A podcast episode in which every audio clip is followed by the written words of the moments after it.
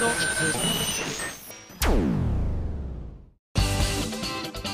あさみのシンガーソングゲーマー。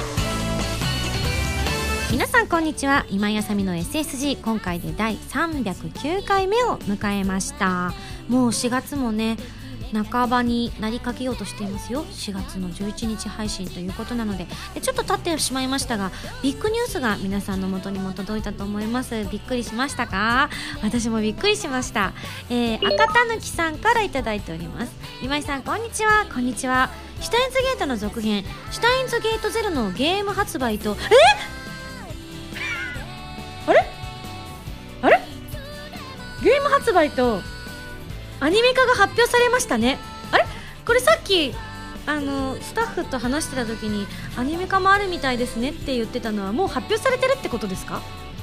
ちなみに私アニメ化の話はその時にムータンに聞いたので初めて知ったんだけど。またかよ。まただこれ。へえって言ってて。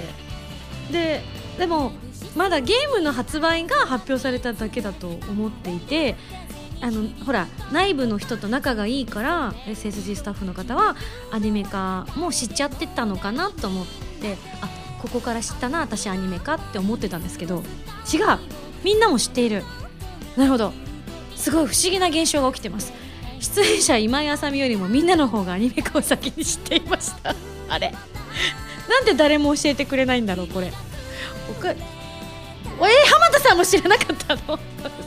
それじゃあ私知りようがないよね多分。純ちは？みおちゃんは？みおちゃんも知らない？発表で知った？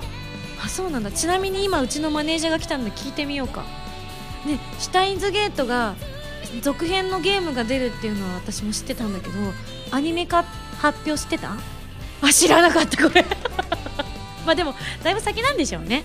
あのゲームの方がまだ全然ねあのできていないと思うので私が少なくとも収録の方はまだしていないのでちょっと先の未来にはなってしまうかもしれませんがということなのでねあまり焦らずにちょっと待ち構えたいと思います。あびっくりした。びっくりした。すごいな。え劇場版決定っていうのも私あの放送中に知ったのに。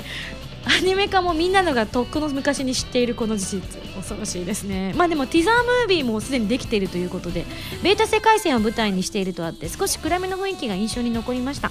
この中でクリスがどんな風にストーリーに関わってくるのか今井さんがどんな演技をなさるのか今から楽しみにしています。私もです。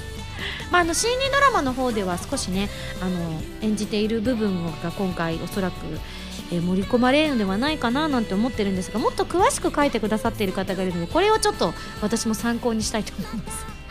えハンドルネームたけぽんさんが書いてくださってます。あの公式を見たということなので万が一違ったりするところがあったりとかしたらあの関係者各位申し訳ございません。とりあえずたけぽんさんが書いてくださったのを読みたいと思います。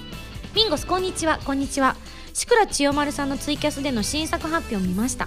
ツイキャスでの発表会をやると聞いた時からカオスチャイルドの移植を発表するということは予測できていましたしいろいろな手違いで事前に情報が漏れてしまっていたので そうなの？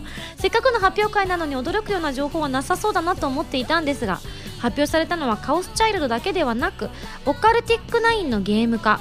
シュタインズゲートの続編とアニメ化。さらには完全新作であるアノニマスコードととんでもない発表が続々とオカルティックナインがゲーム化されることはある程度予測できていましたしハウスチャイルドが発売されてそれなりに日にちが経っていたので新しいアドベンチャーゲームに関する発表があってもおかしくないと思っていたのでこのタイミングで発表されたことには驚きましたがそれほど意外な発表ではありませんでしたね。完全に予想外だったのはシュタインズゲートゼロ、えー、タイトルも私今ちゃんとここで知りましたね。下着は世界線とタイムマシンという設定のおかげで派生作品は作りやすいと思っていましたがゲームだけでも本編以外に2作も作られており数々と小説とドラマ CD テレビアニメ化に劇場版アニメまで作られていましたからさすがにこれ以上の展開があるとは思っていませんでした。しかもファンディスクやサイドストーリーではなく正式な続編、えー、ベータ世界線のその後を描いた小説はとても面白かったのですがまさかそのベータ世界線をさらに掘り下げることになるとは思っていませんでした。下着の完全新作ですでにアニメ化の話まで出ているということはとても嬉しいのですがベータ世界線だとクリスが点点点点点点そうなんです。小説と同じ設定だとクリスの声が聞ける場面はそれなりにありそうですが小説とは別のルートでクリスに関してはもう少し掘り下げるのではないかと思ってはいるのですがベータ世界線にいる限りクリスが救われる可能性はゼロ。あシュタインズゲートゼロ。クリスもゼロ。なるほどね。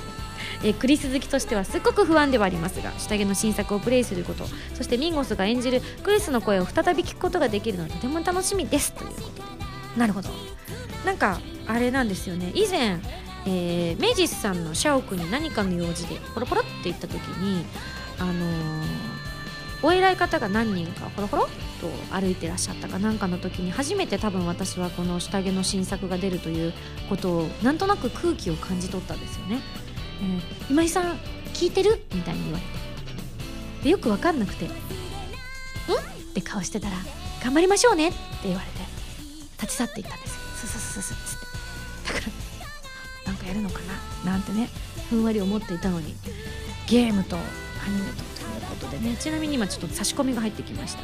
えー SSG のカードゲームを作ってくれた土屋司さんがシュタインズゲートゼロのシナリオ制作チームになんと入っています。え？え？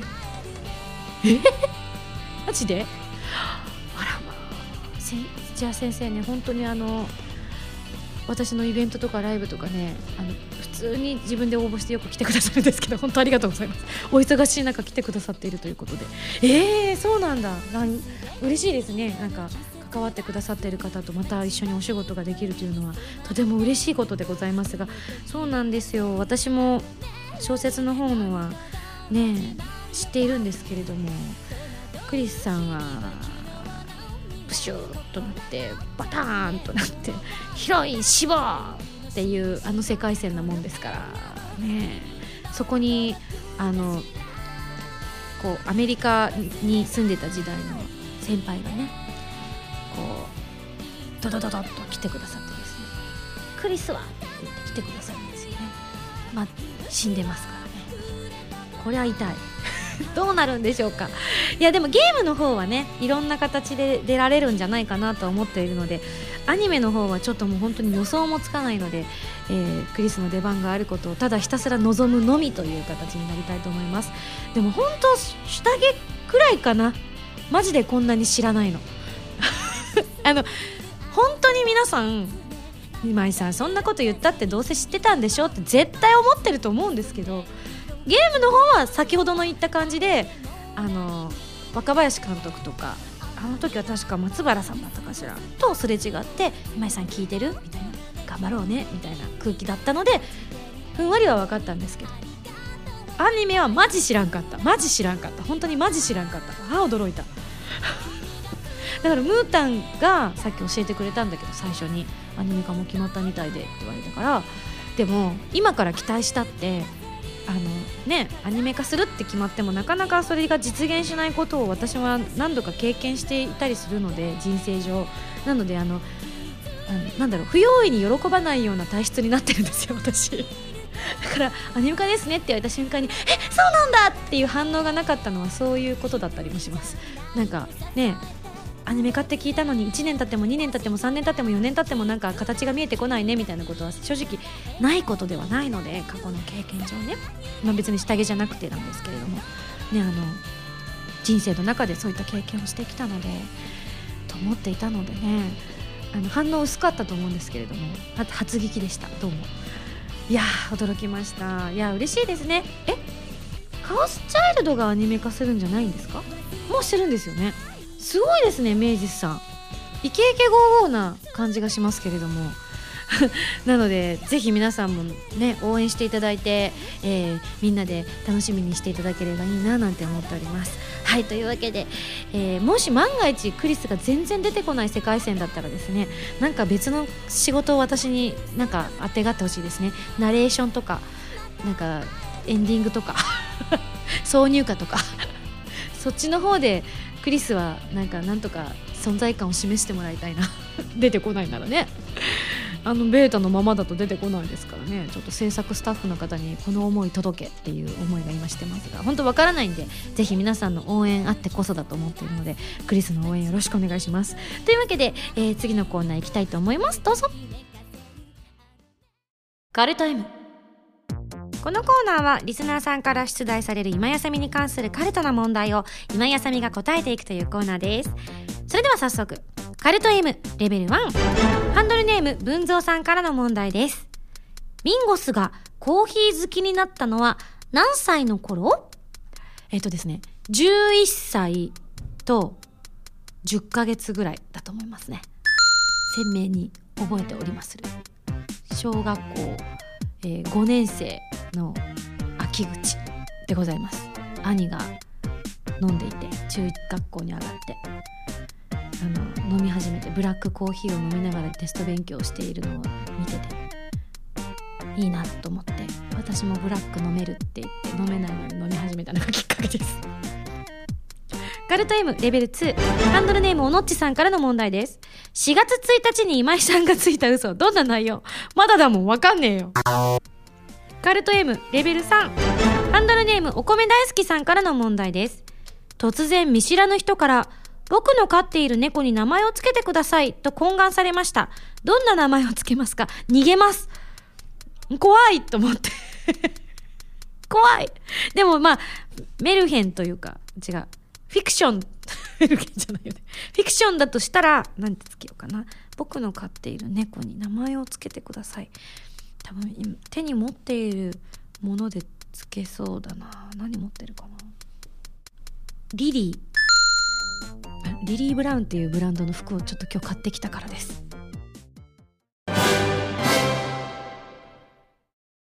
今井あさみの14枚目のシングル「ヴィーナスのハルモニア」が好評発売中です。タイトルチューンの「ヴィーナスのハルモニア」は超次元アクション「ネプテューヌ U」のオープニング曲になっています。ネプテューヌコラボ版にはノワールボイスレターなどが初回生産特典には DLC コードも封入されています。皆さんぜひ聴いてみてくださいね。今井あさみの初のアコースティックアルバム「リトルレガシーが好評発売中です。新曲「リトルレガシーのほかライブで好評だったアコースティックアレンジされた楽曲が収録されていますよ。ぜひ皆さん聴いてみてくださいね。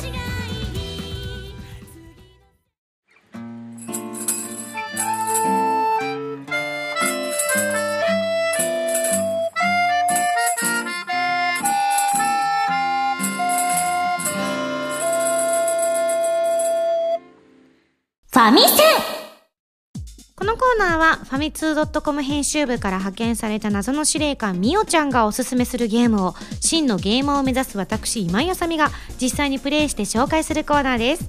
前回の指令書に書いてあったゲームはスパイクチューンソフトさんから配信中のプレイステーション3 4ビーター用ソフトキャッスルストームとなっています。あのいわゆる洋芸というやつを日本用に、えーまあローカライズしたというものということなのであの雰囲気はすごくあの海外で作られたゲームだなっていうのが本当に見た瞬間に分かっていただけるようなゲームとなっております。えどんなゲームかと申しますと迫り来る敵を撃退するタワーディフェンス系のゲームで、えー敵の城を破壊するか敵の中の旗を奪うのが目的です。敵を砲台などで攻撃するだけではなく自分で戦士を操って攻撃できるのも特徴だったりします。ということでね。いわゆるこういったねあの陣地を奪い合う系のゲームとかってどちらか一つだったりしますよね。あの指令するなら指令するだけ。指令てこうなんだろう自分たちの兵士を必要なところに配置しながら砲台を撃つとかぐらいの、えーポジションかもしくは自らで攻撃ボタンを押したりとかマスを進めたりとかっていうそれが融合していると思っていただけるといいのかなと思ったのでめちゃくちゃ頭を使います。これ男の子は本当に好きだろうなって思いましたね。同時進行できる脳みそを持っている方にはたまらなく、えー刺激的なゲームだなというふうに思いました、えー私はまだ最初慣れなかったのでかなりたどたどしかったのであの見かねたみおちゃんが途中で変わってくださってですねみおちゃんがやり始めた途端にゲームの進行が早くなって驚いたんですけれども私がいかにですねまず砲台の使い方が下手くそかっていうことが人のこうプレイを見ると分かりましたね。あの味方の敵をねお肉をたくさんお肉がどんどん時間によってここここって増えていってるからそれによってこう割り当てられたお肉の数だけ兵士が出せるんですけれどももうそれはもうボタン一つでポンポンポンって配置というか出撃させることができるんですけれども、まあ、彼らはですね自分の意思をお持ちでいらっしゃいますので自分の意思で相手を攻撃して旗を奪われた旗を自分で持って帰ることができるのでそういった意味ではもう出す出すだけ出せばいいっていう感じなんですけれどもでもやっぱりその兵士たちよりもあのえー、自分で動かせるヒーローの方がですねやっぱ格段に強かったりとかするのでもうお前らじゃ拉致があかんと思った時にはヒーロー出現する。でも時間制限があるというね時間に追われたヒーローでございました。びっくりした。最初はあのなんで急になんかこうあれ？あれ？あれ？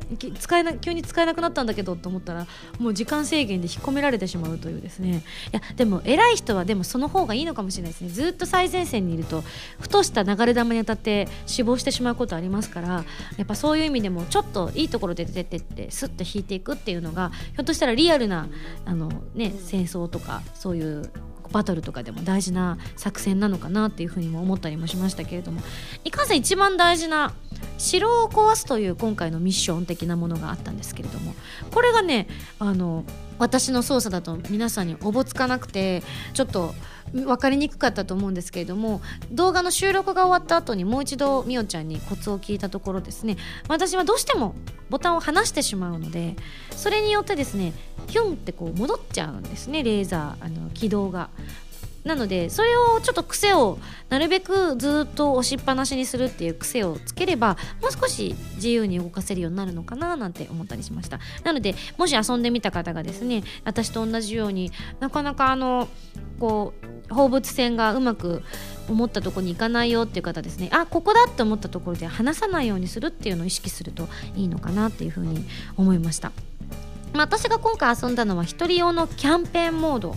これねあの洋芸だとよくあるっていうお話だったんですけども私は結構あまり洋芸というのをそんなにたくさんはやらなかったのであの知らなかったんですけどキャンペーンなんですね。なんかちょっと面白いなと思って。キャンペーンって日本だとね大特価セールみたいなイメージがあるからちょっとまあそれだけじゃないですけどもね皆さんに知っていただくためにっていう意味もあるのできっとそういう意味だろうとは思うんですけれどもちょっとなんかニヤってしてしまいましたね。お城を安売り大セールみたいなイメージがちょっと最初キャンペーンという言葉には出てきてしまったんですけどもそういったちょっと日本との差みたいなのも感じてみることができるんじゃないかなと思いました。ただあの気が付いた方もいらっしゃったかもしれないんですけれどもあの最初の画面の方に右側にあのよくみおちゃんがえー、ゲームをする時にプレイするネームが出てたの気づきましたでしょうか？タイミオってやつ。あれどういう風に発音するのか未だにわからないんですけれどもみおちゃんのネームが出てたのでそうなんです。このゲームはインターネット対戦や、えー、1人が発射物もう1人がヒーロー操作と分担した協力プレイなども可能ということなので私みたいにちょっとねあのこっちややってたらそっちばっかりに集中しちゃっていつの間にか旗を奪われているなんていうことが防げるんじゃないかなっていうふうに思いました。なのでぜひ皆さん協力してプレイしてみていただきたいと思います。というわけで今回ご紹介したゲームはスパイクチューンソフトさんから配信中のプレイステーション3 4ビーター用ソフトキャッスルストームでございました。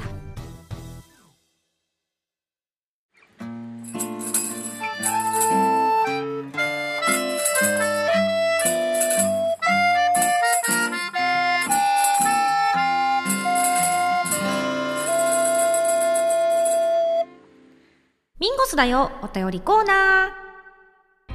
このコーナーはお便りを読むコーナーです。わかりやすいですね。ラジオネームアルゲンティウムさんから頂いております。ありがとう。今井さんスタッフの皆さんこんにちは。こんにちは。最近は少しずつ暖かくなって春の訪れを徐々に感じるようになりましたね。つい先日も高校からの帰り道の途中公園で珍しい遊具を見つけ高校生4人が公園の遊具で規制を発しながら全力で遊ぶという地獄絵図を完成させてしまいましたそして気づけば遊んでいる時間は2時間を超ししまいにはカバンを公園に忘れて帰りそうになるということがありました。家に帰ると強烈な虚無感次の日にはそれに負けないくらいの筋肉痛が襲ってきました。これも心躍る春の陽気のせいですよね、えー、今井さんもこの春したいことなどありますか？ということでですね。まあしたいことはたくさんあるんですがもうしてしまったこともありますが実はですねつい先日某 YH さんと YH さんとですねあの普段から親交のある女性なんですけれどもあのいやほんと久しぶりですけど遊園地行ったんですよ。楽しかった。いやめちゃくちゃ楽しかったです。私だったら私あの遊園地とか本当に、ま、ディズニーランドとかはちょっとねあの遊園地って言ってもちょっと毛色が違うのでカウントしないとするとするならば本当に久しぶりだったと思うんですよね。普通に遊園地らしい遊園地に行ったのって。でしかも春先のあの春休みにも入っていたのであのお子さんがかなりたくさんいらっしゃってですね。お子さんをかき分けつつの遊園地探索という形にもなってしまったんですけれども。いやあの私が思いつかないようなことをやっぱ彼女は思いついてくださるので本当に楽しかったです。詳しくはあの 1H さんが話したくなったら話すと思うのであのそちらをお待ちいただきたいと思う。詳しくはここまでということで。行ったよというご報告でございます。いや楽しかったです。でも一番面白かったのは話に夢中になって降りなきゃいけない駅をですね20駅近く降り過ごすっていう。ひどい。びっくりした2人とも。ちゃくちゃぺちゃくちゃ喋ってて。春の陽気に包まれてキャッキャキャッキャお互いの新曲を聴かせ合ったりとかしてたら。あれ？あさみさん？ここどこですか？みたいな。え？っつって。え？今どこどこだね？って言ったらこれ過ぎてませんかね？って言うからあじゃあ23駅ぐらい過ぎちゃったかな？って言ってパッて見たらあさみさん17駅ぐらい過ぎてますって言われて。えっとどうする？みたいな。せっかくだから終点まで行く？みたいな。話もしたんですけど結局あの戻るっていう。で今度は折り過ごさないように立っていこうっていうことで2人して立って戻るっていう事案が発生しましたね。超面白かったです。最初からなかなか一筋縄ではいかないというね珍道中でございました。詳しいことはぜひあの YH さんをもしあの近々のね収録でお話になられなかった場合は皆さんからぜひあのどういうことしたんですかっていうのをですね皆さんから催促していただければお話しいただけると思いますのでぜひぜひ。はいじゃあ続きましてこちら。ラジオネーム周海道さんです。ありがとう。今井さんこんばんは。こんばんは。先日サーカスを見に行ってきました。おお木下大サーカスというのですが今井さんご存知ですか知ってるよ。これ知らない人私たちの世代でいるのかしら？ねええー、木下大サーカスは100年も続くサーカス団で空中ブランコや動物の曲芸綱渡りなどの伝統芸を得意とするサーカス団です。芸人の安田大サーカスさんの名前の由来でもあるので知っている人も多いかもしれませんね。それは知らなかったな。え木下大サーカスから安田大サーカスは撮ってるの？へえ。え私は今までサーカスを生で見たことがなかったのですが今井さんも出演しているサーカスアニメあもうほんのなんか少女 A ぐらいの役だったんですけどね、えー、カレイドスター今年でもこの作品ねあの自分がちょろい役で出た以外を抜いても本当に好きな作品だったんですけども大大大好きだったのでサーカスを見に行こうと誘われ2つ返事で OK しました。大サーカスという割に規模はそこまで大きくなかったのですがあの移動サーカスですからね。間近で見る迫力や成功を保証されていないという緊張感は半端なかったです。ジャグリングの大技に挑戦して何度も何度も失敗しながらも最後には成功して大歓声を浴びる姿。ありこれ？これ新しいね。なるほど。器具にぶつかり顔を歪ませながらも体は微動だにしない姿など。ちそれは心配になるな。ステージに立つ人の精神力と覚悟にとても感動しました。そこには成功を収めたレンズ越しの映像だけでは味わえなかったであろう感動がたくさんあり今井さんの歌を初めて聞いた時の全身に電気が走るような感覚を思い出しました。とても良い経験ができました。ということでね。木下大サーカスは私が住んでいた山口県にもおそらく来ていたと思います。ですが CM はめちゃめちゃ流れていたんですけれども私はちょっと怖くて見に行けなかったんですよね。今思えば言っとけばよかったなと思うんですがもうなんだろうハラハラしちゃって空中ブランコとか見てるとあの基本私性格がネガティブ思考なのでネガティブとちょっと違うのかもしれないですけど先々を想像しすぎて大惨事を予想して一人でびっくりするっていうはっみたいな。そういうところがあるのでちょっと心臓に悪くてですねあの頃はあのいけなかったんじゃないかなと思うんですがひょっとしたら忘れてるだけかもしれないですね。ただ毎年同じ時期にあの来るのであのあまた木下大サーカスの時期が来たなーなんて思いながらテレビの CM を眺めていたのをよく覚えてますけれども見に行った友達はみんなで面白かったっていうふうには言ってましたね。ああそうなんだ。結構100年も続いているっていうのはすごいことですよね。なんかあの最近はね老舗のバトルみたいなのが私興味津々でしょうがないんですけれどもね。あだいぶ決着を見せたみたいですが某家具メーカーの、ね、老舗のこうなんでしょうね家庭内バトルが会社内にっていうのが本当に気になって気になってしょうがなくてあの総会の当日私ハラハラしてたんです。どうなるんだろうどうなるんだろうと思って。でもその日ちょっと大事な仕事があったものですから途中経過を全く見ることができなくてで私が聞いてた前情報だとお父さん側が断然勝つみたいな前情報が結構ニュースで言ってたんですよね。もともとの持ち株数が多いとかね。あとはこうなんだろうな娘さんの方にはちょっと不利な面がいくつかあるみたいなの話がちょこちょこ出ていたのでであの街中で株を街中でどうして株をそのね某家具屋さんの株を持っている方を捕まえられたのか全然わかんないですけど街頭インタビューみたいなのをしてて、ね、どうされますか？みたいなことを聞いてた時にいや僕はどっちに入れようと思います？みたいなことを聞いててなんで持ってるって分かったんだろうと思って不思議でしょうがなかったんですけれども、まあ、あのそういうのを聞いててもお父さん側につくっていう方が結構分があったのに蓋を開けてみればね娘さんの方がということだったのでね。なんかあまあこういうねあの、まあ、どっちが正しいかとか私は全然部外者なのでさっぱりわからないんですけれども少なくともなんか時代の流れを感じざるを得ないこういうふうにきっと社員さんとかは感じてらっしゃるのかななんていうふうに思って家具を買い替えるつもりもないんですが一度見てみようかななんてね ふうに思ってしまったりもしたんですがあの娘さんの経営のががっつり出てくるのは5月以降だということだったのであの4月中に一度フラッと見に行って5月またね娘さんの方になった時に見に行ってあこういう結末になったんだなみたいなのをちょっとね目にこう感じたいななんて思ったりました。ちょっとミーハーな気持ちですが。ね長年続くということはなかなか難しいことではあるんですが続けられるということは本当にすごいことだと思います。続きましてこちら。SSG 会員番号370番ハンドルネーム ZNT さんからいただきました。ありがとう。イミンゴさんスタッフの皆さんこんばんは。こんばんは。ZNT です。どうもどうも。先日野球好きの父と一緒に東京ドームへ巨人 VS ベイスターズの試合を見に行きました。試合開始より少し遅れて中に入ったため序盤は見られなかったのですが試合はすでに見始めた時から負けていてああのお父さんが巨人ファンだそうです。だから巨人が負けていたんですね、えー、席についていて見てからもボッコボコに打たれていて最後は相手選手が打った看板に直撃するホームランを2人して口を開けたままアホ面しながら見上げるほどの大敗でございました。うー。昨年から父と僕が見に行くと大体負けるというジンクスが出来上がってしまっているようで帰ってきてから母に「やっぱりあんたたち2人が見に行くと負けるわね」なんて言われてしまう始末でした。説明それでも風評被害ですよ。お父さんに失礼ですよ。たまたまです。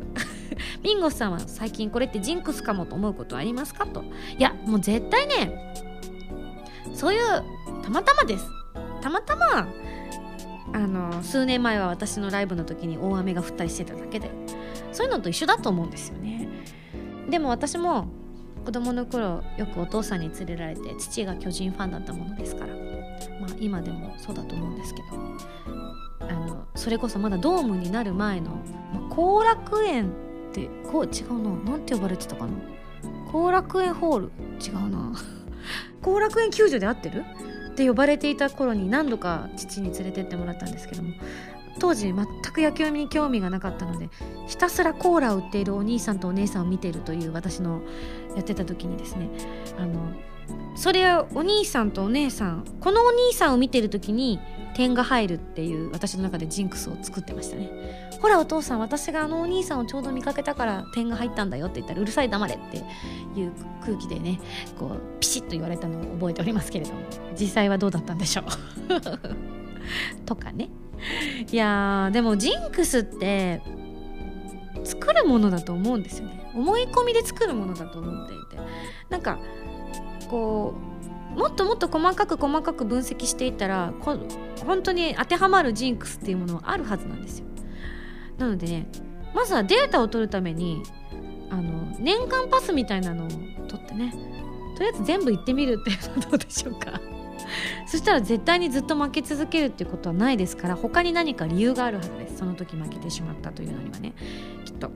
まあ野球もそうですけれどもなんか最近はねサッカーなんかが監督がまた新しくなったりとかしてサッカー界もざわざわしている感じがして正直私はサッカーもあまり詳しくないものですからテレビを見ているぐらいなんですけれどもどうなんでしょうね新しい監督さんは。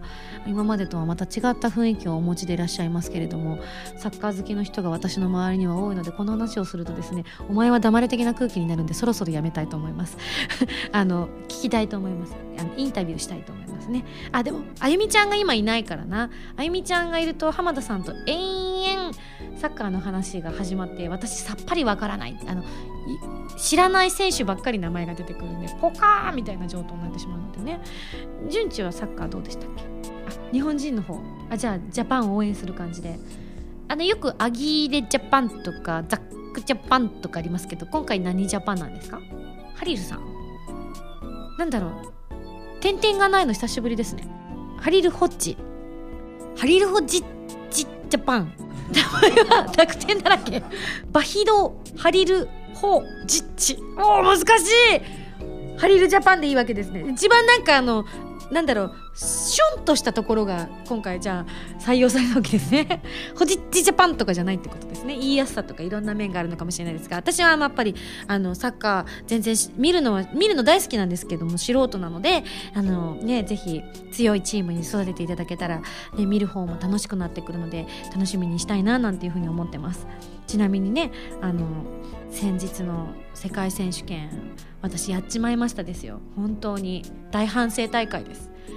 あのロシアのタクテミシュアっていう選手がいるんですけれどもなんとですね今回トリプルアクセルを決めたんですよ。パシッとショートで。でショートを生で見ててあまりにも感動してですねびっくりしてつい長谷川あっこちゃんにメールしちゃったんですよ。タクテミシュアがって。そしたら「そうなんですね。お家に帰って楽しみにします」ってメール来ちゃって。やっちゃったと思って平謝り「ごめんねごめんねごめんね」っつって。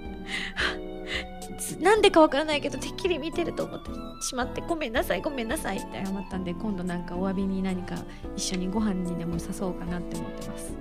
やっちゃったと思って久々にやっちゃったと思って。あまりにもびっくりしてでもこのびっくり感を私の周りで一番最初に共有できるのはアッキーしかいないと思ってついついやっちまっただわよ。そうしかもね見やすい時間帯に今回やってたもん。見やすいっていうことは深夜じゃないっていうことは逆に言えばお仕事の方もねいて生で見られないっていう方もいらっしゃったということだったのでね。キューンとしました。ほんとごめんねアッキー。ほんと許してほしい。いややっちまっただわさ。しばらくあのもだえた。ごめんねって。はい。というわけでねいくつかご紹介しましたけれども以上ミンゴス大お便りコーナーでした。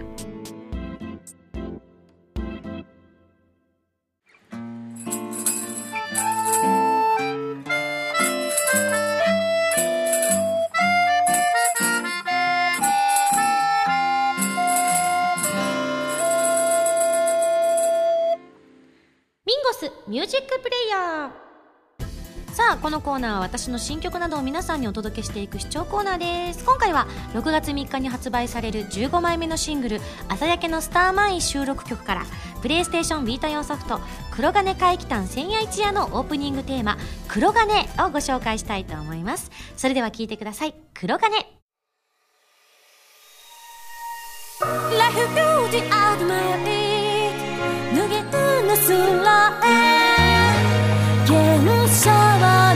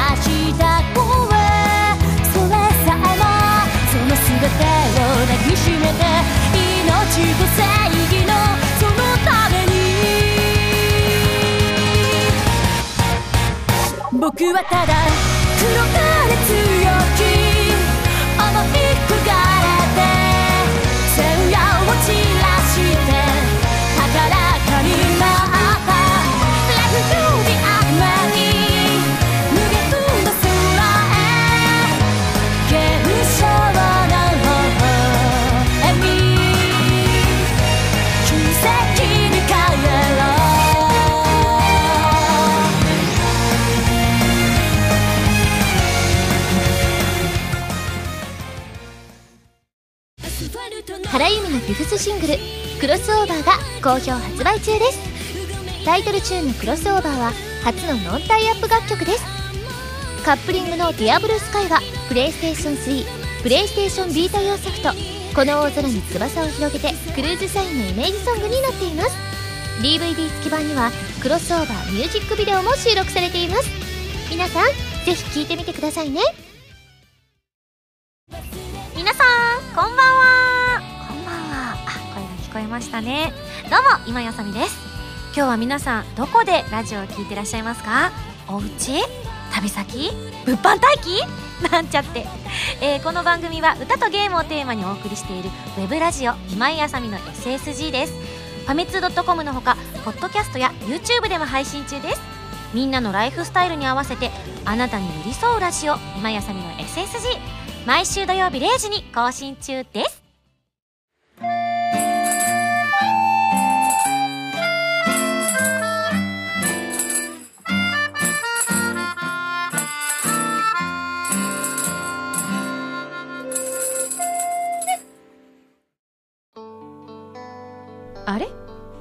4月11日ってことはもうプラスティックメモリーズって始まってるんじゃないですかね。あねあの全然触れてないような感じになっちゃって大変恐縮なんですが私の世界線ではまだあのアニメが始まっていないものですから。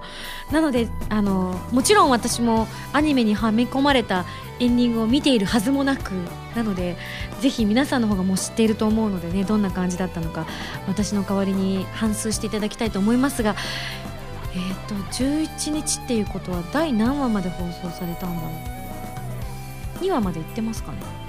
行ってますかね？行ってる。なのでぜひじゃあそちらのアニメの感想をねとかアニメにかかったエンディングの感想なんかもあの楽しみにしていただきたいと思いますがあのちなみに、えー少なくとも1話の最後にかかったのは私ではありませんので今井さんこんな歌い方もできるんだって言われるんじゃないかと思って今ちょっと私ドキドキしてるんですが違います。はい。はい。そんなこんなでその、えー2015年6月3日に15枚目のシングルが発売されましてタイトルは「朝焼けのスターマイン」えーテレビアニメ「プラスティックメモリーズ」のエンディングです。その他プレイステーションビータ用ソフト「白衣性愛情依存症オープニングテーマ「サニープレイス」とプレイステーションビータ用ソフト「黒金怪奇譚千夜一夜」オープニングテーマ「黒金」を収録しています。ぜひご予約お願いいたします。ちなみについ先日、えー写真と PV を撮ってまいりました。あのーひたすら着替える PV でしたね。であのメインのお衣装以外は私が今回準備したのでぜひそちらも堪能していただければと思います。公開をお楽しみに、えーそして2015年5月16日にバースデーライブ2015ワンダープレイス。そして5月17日にバースデーイベント2015反省会を行います。チケットの詳しい状況は公式ホームページなどをご覧ください、えー、近々になってはいるんですけれどもぜひ遊びに来ていただきたいと思います。